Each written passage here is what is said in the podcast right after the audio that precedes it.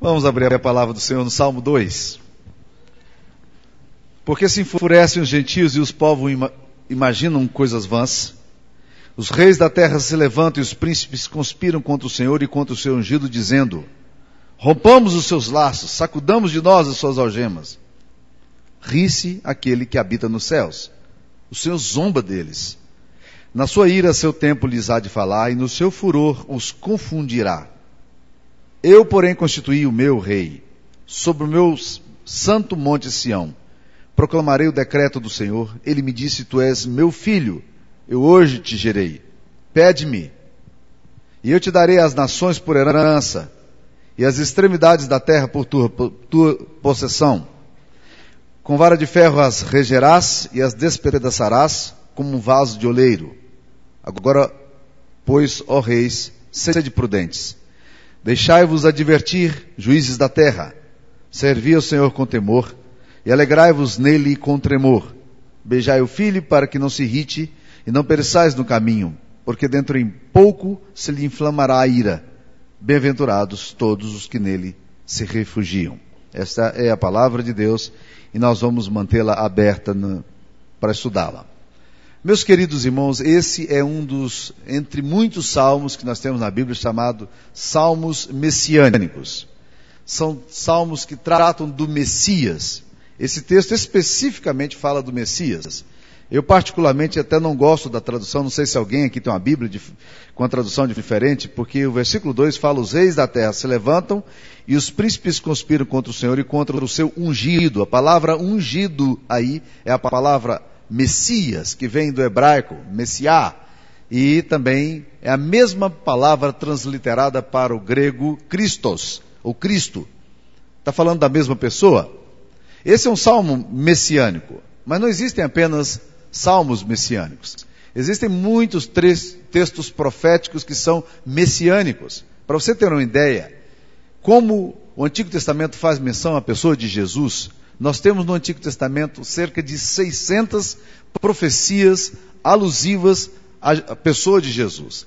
E o que é interessante é que algumas dessas profecias elas vêm com uma riqueza de detalhe que impressiona. É como se você tivesse lendo a história de Jesus, o que aconteceu ali na crucificação. Por exemplo, Isaías 53, quando fala do servo sofredor, ou o Salmo 22, que conta com riquezas de detalhe a morte de Cristo. São os salmos messiânicos. Eles falam do Messias. E esse texto aqui, de uma forma muito específica, está falando exatamente da relação messiânica com o povo de Israel e com a humanidade. E ele descreve as nações da terra com duas atitudes em relação ao Senhor e, contra o seu, e, e com o seu ungido, porque o texto fala, começa dizendo, porque se enfurecem os gentios. A palavra gentio seria melhor traduzido para nós como pagãos, por que se enfurecem as pessoas que não creem em Jesus ou que não creem em Deus? O termo gentio era usado pelos judeus para se referir a todos aqueles que estavam fora das promessas do Senhor. Todas aquelas pessoas que estavam andando de um lado periférico que não tinha nenhum acesso às profecias e nem conheciam o Antigo Testamento. E ele fala aqui de duas atitudes claras que as pessoas pagãs assumem em relação à pessoa de Deus, em relação ao ungido do Senhor, ao Messias do Senhor. Primeiro fala, aqui no versículo 2, que os reis da terra se levantam e os príncipes conspiram contra o Senhor e contra o seu ungido. Há, de uma forma muito clara, de uma forma explícita no texto, uma afirmação de que as nações se opõem de forma frontal a tudo que está relacionado ao Messias. Por isso que o texto diz, porque se amotinam as nações? Ou uma outra tradução diz, porque se enfurecem as nações? Ou seja, as nações do mundo, elas não são neutras em relação às coisas do Evangelho e, a pessoa de Jesus, ao, ao ungido do Senhor. Há neutralidade em relação a Maomé. Há neutralidade em relação a Buda. Há neutralidade em relação a Mary Baker Eddy, a Joseph Smith. Mas não há neutralidade quando se fala da pessoa de Jesus. A pessoa de Jesus é sempre um nó gótico na humanidade. E por causa disso, numa tentativa talvez de resolver essa questão, essa tensão muito séria, é, tem havido uma certa frouxidão nos meios evangélicos, nos meios cristãos, em relação à pessoa de Jesus. Eu participei, alguns anos atrás, de uma classe que era oferecida aos pastores da região da Harvard, ali na Harvard Divine School, e Harvey Cox, que era o professor e o orientador da nossa, da nossa sala de aula durante aquele semestre, um famoso teólogo, casado com uma judia, ele levou um rapaz chamado Amos Young, o Amos Young. Esse rapaz era um tailandês, nascido já nos Estados Unidos, mas de família tailandesa, teólogo cristão, que defendia uma tese que estava fazendo o maior sucesso na Harvard Divinity School, uma escola extremamente liberal. Sabe qual era a tese dele? A, a tese dele era a tese do Cristo cósmico. O que, que era o Cristo cósmico? É um Cristo que não é o Cristo de Nazaré. Ele dizia: Cristo não é uma pessoa histórica apenas. Cristo é uma figura, é uma personalidade. Existem diferentes Cristos para diferentes culturas. Por exemplo, o Cristo dos árabes é Maomé. E ele dizia: o, o Cristo dos asiáticos é Confúcio, é, é Buda. Então ele dizia que nós deveríamos entender a pessoa de Cristo dessa forma cósmica. E quando eu estava ouvindo aquela tese, eu dizia, no meu coração, eu pensava naquilo tudo e dizia, está se cumprindo exatamente aqui o que a palavra de Deus diz, que Jesus é uma pedra de escândalo, é uma rocha de tropeço. É interessante que quando você vai dialogar com qualquer religião, você não tem nenhum problema de tratar da questão ética. Há muitas coisas que outras religiões pensam exatamente como o cristianismo. Mas quando bate na pessoa de Jesus, a pessoa de Jesus se torna um ponto de controvérsia, um nó para a humanidade, para a teologia resolver. O pastor Ricardo Barbosa estava ontem falando para a liderança da igreja. E ele está participando de um, de um grupo que está programando o centenário do, da conferência, a famosa conferência de Edimburgo, que aconteceu em 1910. E deve se, se dar agora em 2010. E ele está trabalhando, então, com essa. Ele foi convidado para discutir sobre esse assunto. Então buscaram um tema. E uma mulher cristã fez a seguinte proposta: nós deveríamos colocar o tema proclamando Cristo ao mundo. E um pastor da Suíça levantou e disse: não, a gente deveria tirar a pessoa de Jesus, porque a pessoa de Jesus é muito controvertida. A pessoa de Jesus assim, é muito complicada. Quando você fala da pessoa de Deus, é mais vago, é mais fácil de, de negociar. Meus queridos irmãos, é exatamente aqui que nós não podemos negociar. O texto está falando assim: por que, que os reis da terra se levantam e os príncipes conspiram? Conspiram contra quem? Contra o Senhor e contra o seu ungido. A controvérsia que nós temos aqui é das nações se opondo a Jesus. Existe um livro do John Stott chamado Cristo o Controvertido, que não foi traduzido ainda em português, mas ele diz o seguinte nesse livro dele: ele fala assim, muitos dos discursos de Jesus eram debatidos com os líderes religiosos, seus contemporâneos, que moravam na Palestina. Eles não concordavam com Jesus, e Jesus não concordava com eles. Ele diz: Jesus não era apenas uma figura controvertida, mas Jesus se engajava frontalmente em controvérsias teológicas. E é exatamente sobre isso, meus queridos irmãos, que a gente tem que entender.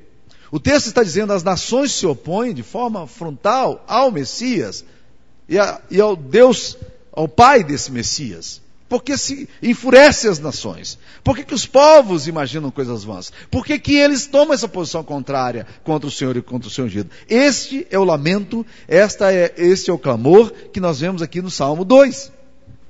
No Salmo 2. Nós estávamos fazendo reforma na igreja em que eu pastoreava nos Estados Unidos. E aí nós não estávamos tendo muito lugar para reunir na, na, igreja. O escritório estava bagunçado, lá embaixo também não estava bom. E fazendo muito frio, nós marcamos então um encontro de planejamento dentro do Starbucks na Iman Square, que é, fica bem perto da igreja, em um local muito agradável. E a gente então foi para lá, é um local amplo, a gente tem jornal lá para ler, você pode ficar horas ali batendo papo, conversando, não tem problema nenhum. É, eles fazem exatamente isso para você ir lá tomar um gostoso café e ficar discutindo assuntos.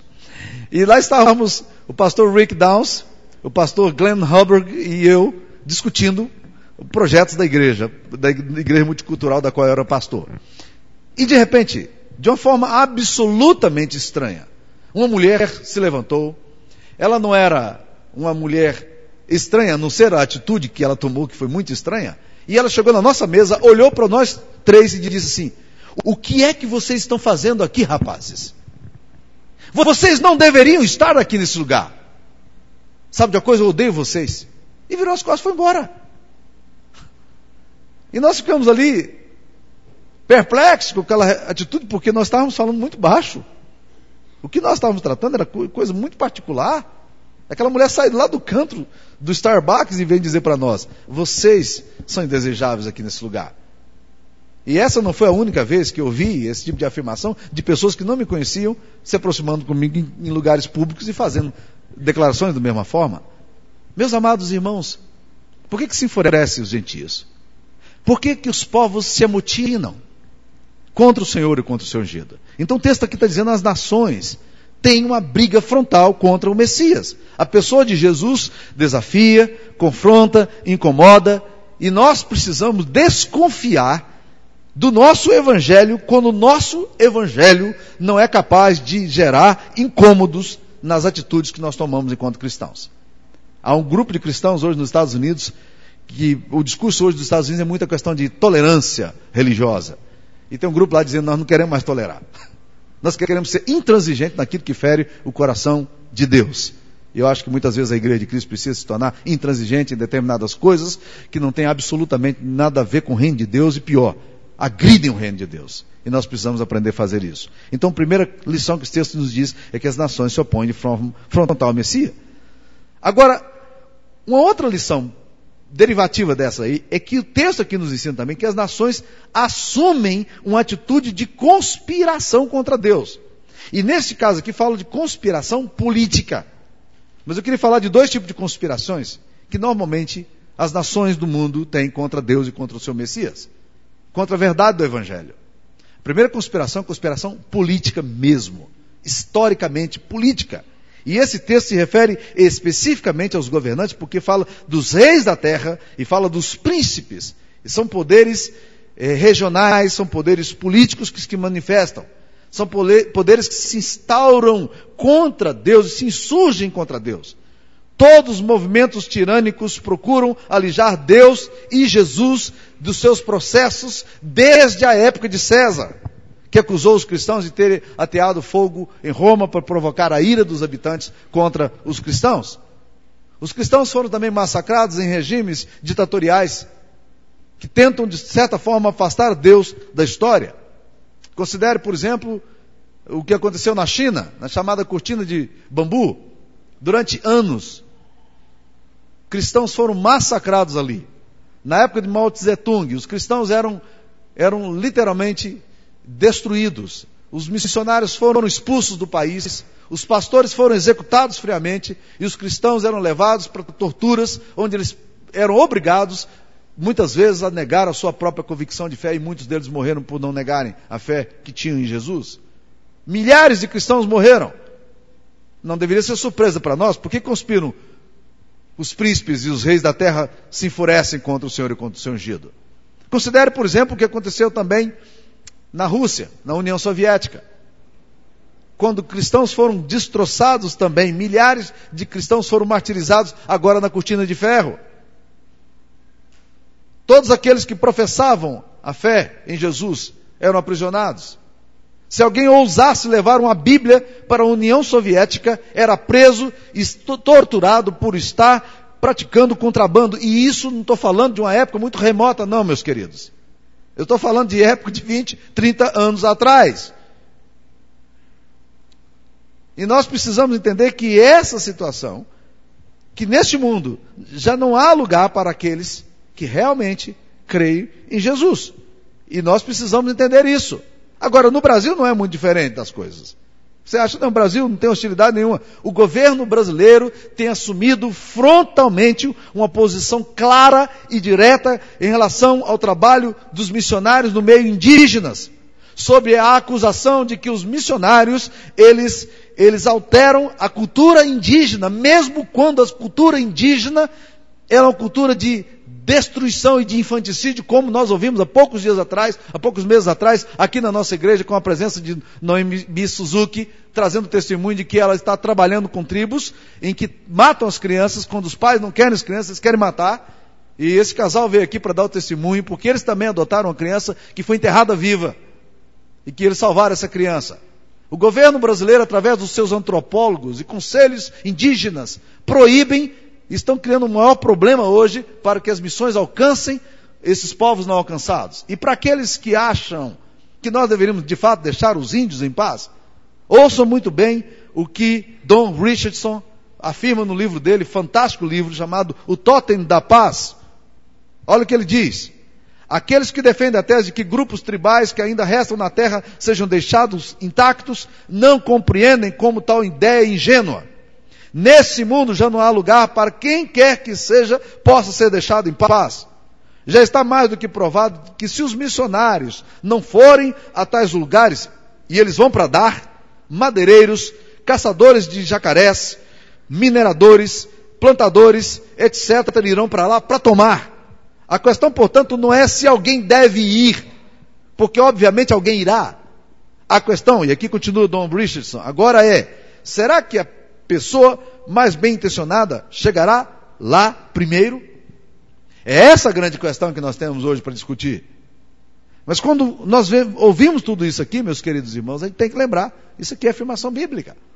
A Inglaterra, que é um país de onde veio a ABU, Aliança Bíblica Universitária, está mandando agora a ABU embora da Inglaterra. Os Estados Unidos, criados debaixo do conselho dos puritanos, dos missionários, do evangelho e tido como uma nação cristã, na, na região onde nós morávamos, era proibido qualquer tipo de encontro religioso dentro dos colégios. Clubinho bíblico não podia acontecer nas escolas do, nortiste, do Nordeste americano e não pode acontecer hoje. Você pode ter qualquer reunião lá. Até reunião de gays, lésbicas e simpatizantes. Você pode ter. Isso não só pode ter, como a escola promove.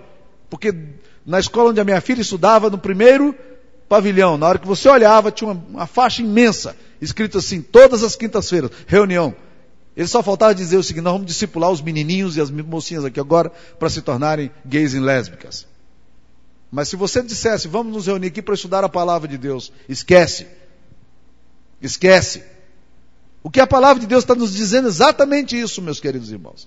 Existe uma conspiração política contra o Senhor e contra o seu ungido. Isso deve nos assustar? Não, não, não deveria. Isso é bíblico. Isso é messiânico. Isso já é dito antes de Jesus nascer, mil anos antes de Jesus nascer. Portanto, não deveria nos assustar. Mas existe também um outro tipo de conspiração que eu chamo de conspiração intelectual. Qualquer tentativa de uma pessoa de tomar posições claras em relação às, às escrituras sagradas vão encontrar problema sério. Se você pleitear alguma posição nas universidades e você assumir uma posição clara como cristão, você pode estar certo de que muita oposição virá contra você ainda hoje. Alguns dias atrás fui procurado por uma mulher da igreja preocupada porque na escola dela, não estou falando de escola lá em São Paulo não, estou falando de escola aqui em Anápolis, a escola dela, a filha dela, que deve ter lá os seus 10 anos de idade, 11, 12 anos de idade, recebeu um artigo da Super Interessante. Revista pseudocientífica maravilhosa, muito bem escrita. Provavelmente você assine aqui Super Interessante. A Super Interessante é muito interessante, sabe por quê? Porque ela é extremamente pródiga para pregar o espiritismo e para falar dos critérios espíritas de fé mas é extremamente pródiga para arrebentar com o cristianismo também. Sabe qual era o artigo que o professor deu para a menina ler? Um artigo que dinamitava as escrituras sagradas. Dizia uma série de mentiras acerca das escrituras sagradas, e o que mais me impressionou foi a forma astuta e organizada que o professor de história pegou aquele texto, está super interessante, como uma verdade final, e começou a fazer questionamentos, e todos os questionamentos que foi, foram dados a essa menina para levar para casa tinham, tinham a ver com o fato da destruição do valor das escrituras sagradas, a ponto de fazer a seguinte pergunta: diante desse texto, você ainda acha que a Bíblia pode ser confiável? É esse tipo de coisa que seu filho está estudando na escola, meu querido. Abra o olho. Isso não deveria nos surpreender. O texto está dizendo. Porque se enfurece os gentios e os povos imaginam coisas vãs. Os reis da terra se levantam e os príncipes conspiram contra o Senhor e contra o seu ungido. Isso é bíblico, está aqui nas escrituras sagradas, escrita mil anos atrás. A minha esposa, quando estava defendendo tese, mestrado na Universidade Federal, ela resolveu entrar por uma linha muito complicada. Ela resolveu falar de Machado de Assis, mas pegou um tema chamado teologismo machadiano. Teologismo é um, é um neologismo, um, um termo que quase não se usa mais. E ela levou para o professor. Ela queria trabalhar a relação, por que Machado de Assis sempre tem extremamente dificuldade e critica extremamente a fé, a fé cristã. E ela então levou para o professor. Ela disse que quando entregou o texto para o professor dela de literatura, o orientador de mestrado, era como se tivesse, alguma coisa estivesse queimando na mão dele. Ele disse: Não, dessa forma eu não te oriento, não. A minha esposa teve que brigar contra o que ela chamou. Ela disse: Isso aqui é uma ditadura intelectual. Vocês só querem dizer o que vocês querem dizer. Se alguém resolve dizer alguma coisa diferente daquilo que vocês querem dizer, vocês não querem. E estou falando de literatura, viu gente? Ela escreveu a tese dela. E a tese dela foi aprovada. Mas o orientador da tese dela orientava quando se tratava das questões técnicas, não na questão do conteúdo. Meus queridos irmãos, isso não deveria nos surpreender. O texto está falando aqui que é uma conspiração intelectual contra o Senhor e contra o seu ungido, contra aquilo que é verdade do Evangelho.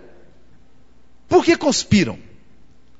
Por que, que as pessoas conspiram contra o Senhor e contra o seu ungido? Olha o versículo 3, vai te dizer aí. O que, é que está por detrás da alma das pessoas quando conspiram contra Deus e contra o Messias? Contra Deus e contra o Senhor Jesus? É porque na mente dessas pessoas foi incrustado, foi inserido um chip que Satanás estava querendo, querendo colocar desde o início da criação da humanidade, porque lá no Éden ele fez as mesmas sugestões, dizendo o seguinte: olha, Deus é um problema para vocês. Olha o que, que o texto fala. Rompamos os seus laços, sacudamos de nós seus algemas. Deus é só para aprisionar você. É isso que Deus tem dito para gerações inteiras. Você está querendo seguir a Deus, sabe o que vai acontecer? Você vai se tornar um fanático, sua vida vai ser uma desgraça, você vai ser a pessoa mais feia do mundo. Vamos romper. Deus é aquele que fica colocando algema na gente. Deus é aquele que, que, fica colocando laço na gente. Não foi isso que Freud falou quando ele comentava no, livro, no livro dele o Totem, o, o, é, o, o Totem e o Tabu, Moisés e o monoteísmo, um dos dois eu não lembro agora, mas ele comentava dizendo o seguinte: nós precisamos entender que a maior realização da raça humana foi o momento em que ela rompeu com Deus, lá no Éden. Porque naquele momento ela cortou o cordão umbilical que aprendia de ser livre meus irmãos, há muitos jovens, há muitos casais, há muitos intelectuais, há muitos empresários que acham que Deus é um problema para eles. Ora, esse, esse, é o pensamento da conspiração intelectual. Deus é, Deus é, é limitador. Não foi isso que, que Satanás disse a Eva? Ele chegou para Eva e disse: Eva, você não está entendendo que Deus está limitando muito a sua vida, não? Ele te proibiu de comer do fruto do bem e do mal. Você, como Deus é castrador, não é? Você não está entendendo, não, Eva? Um detalhe muito interessante, meus queridos irmãos, é que Deus tinha dado ampla liberdade para que Adão e Eva pudessem comer de qualquer outro fruto. Satanás chega e diz: Pois bem, eu quero dizer para você que Deus é limitador, porque Ele não te deixa comer um. E quando o foco seu é colocado nos limites que Deus te impõe e não na liberdade que você encontra em Deus, você começa a fazer a leitura equivocada da história. É exatamente isso, meus queridos irmãos. Os poderosos afirmam que Deus está restringindo sua liberdade de fazerem o que querem. Eles querem fazer determinadas coisas e os princípios de Deus se tornam restritivos. E eles definem a direção de Deus como restritiva, punitiva, como laços e como algemas. É por isso que eles querem se opor a Deus. Satanás faz muito isso com os jovens. Deus dá alegria para os jovens. Um jovem cristão tem uma ampla liberdade de ser um menino alegre, uma mulher alegre, uma moça alegre servindo o Senhor, adorando a Deus.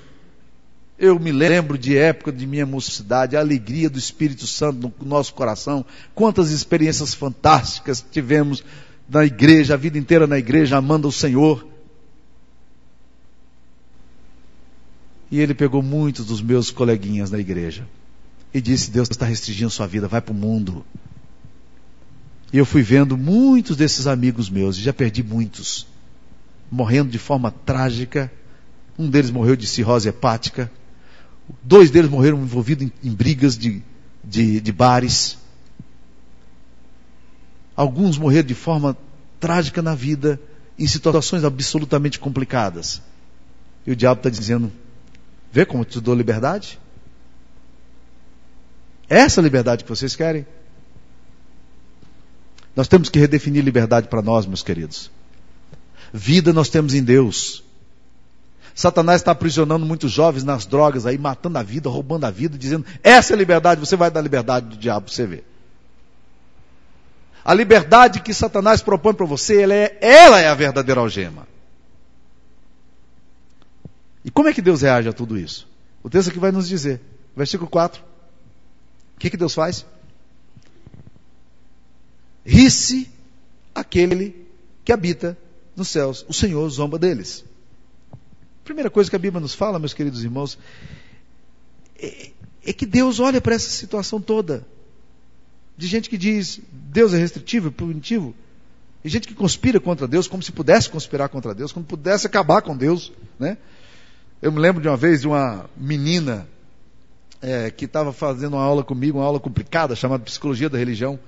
E ela começamos a estudar alguns conteúdos muito pesados. Ela disse, pastor, eu vou sair da sua classe porque a sua classe está me incomodando muito, eu tenho medo de perder minha fé. Eu falei, minha filha, se você pode perder sua fé, perca logo. Isso é a melhor coisa que pode acontecer na sua vida. Se a sua fé ela é capaz de perder por qualquer coisa, vai embora. Essa fé é frágil demais. Mas, meus queridos irmãos, nós precisamos entender que Deus olha a atitude dos poderosos, dos príncipes e dos reis e a Bíblia nos diz aqui que ele olha isso como a gente olha um bêbado fazendo estripulias e fica rindo da atitude tola do bêbado. Porque o Deus dos céus não, não deixa de ser Deus porque você diz que ele não é Deus. Ele não deixa de governar a história porque você acha que ele não governa a história. O Deus dos céus não se abala porque determinadas atitudes são tomadas por determinados poderosos. Deus simplesmente ri dessas pessoas. Veja se não é irônico. Eu falei de alguns casos aqui para vocês de alguns países. China. Durante muito tempo os cristãos foram massacrados. Foram espezinhados. As igrejas foram fechadas. Eles só podiam se reunir na famosa igreja chamada igreja subterrânea. Milhares de cristãos morreram por causa das suas convicções. Numa dessas províncias da China, que não me lembro o nome agora, aconteceu uma coisa muito interessante. Os líderes se sentaram e disseram: Nós temos que prender esses cristãos. Eles continuam. Eles continuam pregando. Eles não têm medo desse negócio de morte. Então vamos prender esses crentes, que a gente mobiliza toda a atividade deles. E começaram a trazer os um monte de cristãos com sua família inteira para as cadeias que eles começaram a abrir para colocar crente lá dentro. Agora você imagina, botar ali 500, mil, dois mil crentes juntos, numa cadeia. O que, que crente vai fazer na cadeia o dia inteiro? Me responde. Vai orar, gente. Vai cantar. Vai falar do texto da Bíblia, decorar o texto da Bíblia. Acabou. Foi um caos. De repente eles disseram, rapaz, que bobeira. Nós estamos dando combustível para esses inimigos nossos. Esses crentes não podem ficar juntos, não. É um horror. Eles, eles juntam e vão cantar, vão cantar, orar e não param o dia inteiro. Agora nós não podemos nem prendê-los mais, porque já estão presos. Faz o que com esses crentes? Tomaram a seguinte ideia. Ser carteiro, para eles, era a profissão mais desonrosa que tinha. Aqui no Brasil, viu, Davi? Carteira é joia, viu? Pode ficar tranquilo. Mas para eles era desonroso. Vamos fazer com que esses cristãos sejam espalhados e cada um se torne um carteiro numa vila. Eles passaram dois anos orando. Agora vão para uma vila para entregar carta, meu querido irmão. Você sabe o que, que aconteceu, né? Eles sustentaram a obra missionária na China durante muito tempo, e sem perceber. Deus estava rindo deles. Deus estava rindo deles. Não é maravilhoso isso? Sabe qual é o resultado da China? missiólogos estimam que hoje, na China, existam cerca de 120 milhões de cristãos. É certo que a China tem um bilhão e 300 milhões de habitantes. Mas 120 milhões de cristãos evangélicos significa, meus amados irmãos, a maior igreja do mundo em um país. A China tem a maior igreja do mundo no país dela. Deus riu, Deus deu gargalhadas. Imagine outras, outras cenas que, que costumam acontecer. A Bíblia diz que Deus zomba das intenções dos poderosos. É isso que Deus está fazendo. O texto também continua dizendo no versículo 5, fala que Deus, na sua ira a seu tempo, lhes há de falar e no seu furor os, os confundirá. Pense na atitude dos intelectuais. A Bíblia está dizendo aqui que Deus frustra os intentos dele. O Senhor vai confundir. Há 200 anos atrás, um célebre pensador francês chamado Voltaire, ele preconizou que a Bíblia era um livro tão antiquado que dentro de poucos anos, dentro de um século, a Bíblia seria uma peça de museu ou no máximo estaria nas grandes livrarias do mundo, que ninguém consideraria a Bíblia como um livro sério. Sabe o que aconteceu com a casa onde Voltaire morava? A sociedade bíblica francesa comprou a casa de Voltaire. Hoje é uma sociedade que distribui Bíblia na França de graça. Na casa desse homem que anunciou o fim das Escrituras Sagradas. Deus ri. Deus frustra os intentos. E Deus do seu furor os confundirá, assim como fez com Amã. Um rapaz que fez uma, uma forca bonita, elegante, trabalhada em madeira, para colocar ali um rapaz que se recusava a se curvar diante, diante dos ídolos, dos persas e medas, medos e persas. E o que, que ele fez? Fez uma forca muito bonita, e aquela forca se tornou a forca para enforcá-lo, porque logo em seguida as coisas politicamente mudam no reinado, e ele é quem vai para a forca, que ele mesmo fez. O texto está dizendo, meus queridos irmãos, Deus vai confundir os intentos dessas atitudes. Mas o texto continua mais, no versículo 5 fala: Na sua ira, a seu tempo lhes há de falar. Deus julgará essas nações. O que é que foi feito do poderoso domínio da, uni, da antiga União Soviética, que ameaçava o mundo na famosa Guerra Fria e que exterminava cristãos a mais não poder? Hoje, a Rússia é um país dominado por máfias, um país de alcoólatras, um país de terceiro mundo e subdividido em diversos pequenos países, inclusive um país que vocês vão ter que fazer muito esforço para achar no mapa. Ossétia do Sul. Já ouvi falar desse tema. Ossétia do Sul. Tamanho de Alagoas. Já ouviram falar Ossétia do Sul? É uma parte da famosa União Soviética. Quem é a Rússia arrogante dos anos 60, 70? Não tenhamos dúvida, meu irmão. Esse juízo também virá para a prepotente América do Norte, cujos intelectuais agora dizem: nós vamos tirar da frase do nosso dólar, in God we trust. Não tenha dúvida disso. Dos intelectuais que conspiram contra o Senhor e contra o seu ungido, dizendo: vamos tirar das escolas os dez mandamentos. E há muitos estados americanos que já tiraram isso. Os dez mandamentos das escolas, que foram criados sobre a égide do Evangelho. Deus julga as perversidades das nações. É isso que o texto está falando. Agora, meus queridos irmãos, no versículo, no versículo 6, o texto começa de uma forma muito interessante. Ele fala: Eu, porém, constituí o meu rei sobre o meu santo monte Sião. Se você prestar, prestar atenção, você vai perceber que este eu, esse pronome pessoal aqui, já não se refere mais ao salmista. É como se nesse momento o Espírito Santo estivesse tomando a palavra do salmista e dizendo: Eu quero que você escreva isso aqui agora. Porque daqui para frente, o que o Espírito Santo vai falar é da maravilhosa profecia relacionada ao Messias, que haveria de se cumprir. E quem está falando aqui é o próprio Senhor Todo-Poderoso, Criador dos céus e da terra, Jeová, ou Yahvé, ou o Senhor dos exércitos. É Ele que vai dizer: Eu, Deus, eu, o Senhor, constituí o meu rei. Sobre o meu santo monte ele vai reinar. Eu proclamarei o decreto do Senhor. Ele me disse: Tu és meu filho, eu hoje te gerei.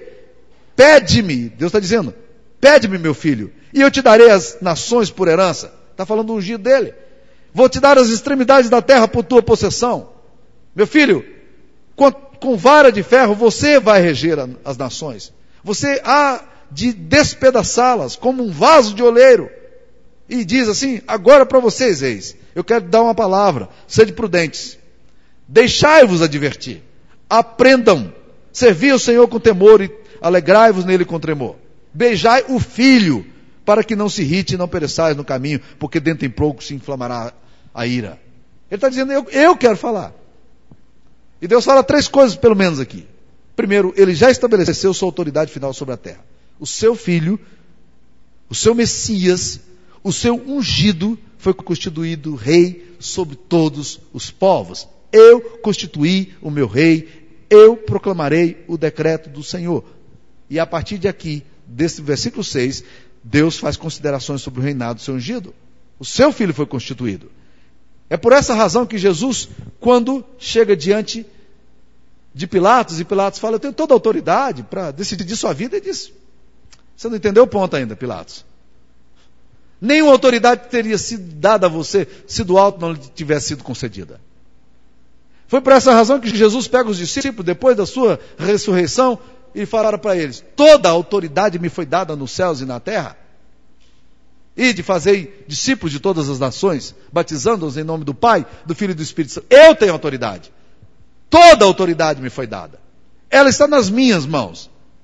A autoridade não está sendo negociada, não está sendo barganhada.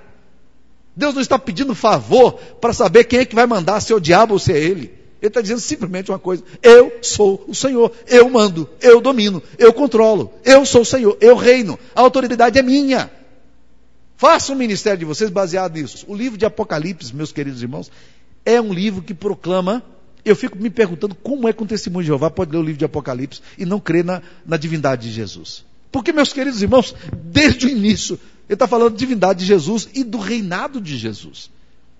O, te, o livro de Apocalipse todinho narra o triunfo do Cordeiro de Deus. Talvez um lugar estratégico para você entender isso é o capítulo 5. Quando João, quando ele é recebe diante dele o livrinho, um livro enigmático. E os anciãos chegam e dizem: Quem é que pode abrir esse livro? E João diz: Eu comecei a chorar. Porque eu olhava para a história, porque eu olhava para a humanidade, e nenhum dos poderosos, nenhum intelectual, nenhum artista era capaz de abrir o livro. E um dos anciãos chegou perto dele, bateu no ombro dele e disse: Não chores, meu filho. Porque o Cordeiro de Deus, este Cordeiro de Deus, abre o livro. Em outras palavras, que livro é esse? É o livro que detém a concepção maior do sentido de existir e da raça humana. Você não consegue fazer a hermenêutica da humanidade se você não contemplar a pessoa de Jesus, porque ele foi constituído rei sobre todas as nações. Esse texto aqui, meus queridos irmãos, que nós estamos estudando, não é um texto da época de Jesus. Foi um texto escrito mil anos antes de Jesus. É um texto salmódico, faz parte do saltério. E nós precisamos entender isso. Jesus tem todo o controle. A segunda coisa, Deus diz a Jesus: Pede-me e eu te darei as nações por herança. Toda autoridade você pode pedir que eu lhe dou. Ela é sua. E aí eu vejo Satanás chegando para Jesus e falando: Olha, levou para o alto do monte, mostrou todos os reinos da terra do mundo e disse assim: Tudo isso te darei se prostrado me adorares. Jesus deve ter olhado e pensado duas coisas. Primeiro, você não tem para me dar. O que, que, que, que o diabo pode dar para Jesus? Primeiro, você não tem para me dar. É mentira. Você não tem o governo das mãos. Você não tem os reinos do mundo nas tuas mãos. Você não pode me dar o que você não tem. E a segunda coisa, ele deve ter dito assim: Isso tudo já me foi dado. Basta que eu peça. Porque o Pai já me falou: Pede-me e eu te darei por herança das nações. Tudo é meu. Meus queridos irmãos, e a terceira coisa que esse texto aqui nos ensina sobre Jesus é que Deus dá oportunidade também de arrependimento às nações, porque fala: agora, pois, ó reis, sede prudentes, deixai-vos advertir juízo da terra. É como se Deus dissesse assim: olha, você que está achando que pode seguir nessa linha de prepotência contra o Senhor e seu ungido, abra os olhos, abra os ouvidos, pare de ser tolo e acreditar que você pode levar a sua vida sem considerar o Senhor e o seu ungido. Até o final do capítulo, o texto está exortando os povos a um retorno a Deus. Deus está convidando as nações ao arrependimento. Está dando chance às nações para salvação, para a oportunidade que Ele abre para a salvação. É, é isso que Ele está também fazendo conosco nessa noite. Deus tem todo o controle. Tudo está nas mãos de Deus. Não há nada absolutamente negociável no mundo espiritual. Não existe um poderes paralelos conspirando um contra o outro. Não existe maniqueísmo cristão que acreditava que existiam duas forças competindo para ver quem é que mandava. Não. Tudo já é de Jesus. Tudo é dele. Toda a glória é dele. E o Deus dos céus, quando vê a atitude prepotente dos reinos da terra e das nações, a Bíblia diz que ele olha dos céus e ele zomba, ele ri dessa atitude prepotente. É isso que nos ensina o Salmo 2. Que Deus nos abençoe, para que nosso coração esteja sempre percebendo que nós estamos ouvindo a palavra de Deus, aprendendo de Deus e crescendo na presença dEle. Vamos orar? Vamos curvar as nossas cabeças, mais uma vez. Pai, muitas vezes nós somos induzidos e conduzidos a pensar que a autoridade e o poder está mesclado entre o Senhor e o diabo. Ó Deus, muitas vezes nós somos induzidos e conduzidos a pensar que o propósito do Senhor é nos enlaçar e nos algemar. Ó Deus, hoje aprendemos na tua palavra que todos esses pensamentos não fazem nenhum sentido no pensamento do Senhor e que não estão identificados com a mensagem que o Senhor tem para nós. Por isso, Pai, em nome de Jesus, abra o nosso entendimento para aprender do Senhor e crescermos na Tua presença. Essa é a nossa oração em nome de Cristo. E agora, amados irmãos, que a bênção do Deus Pai, do Deus Filho e do Deus Espírito Santo esteja sobre vós, com todo Israel de Deus hoje e sempre. Amém.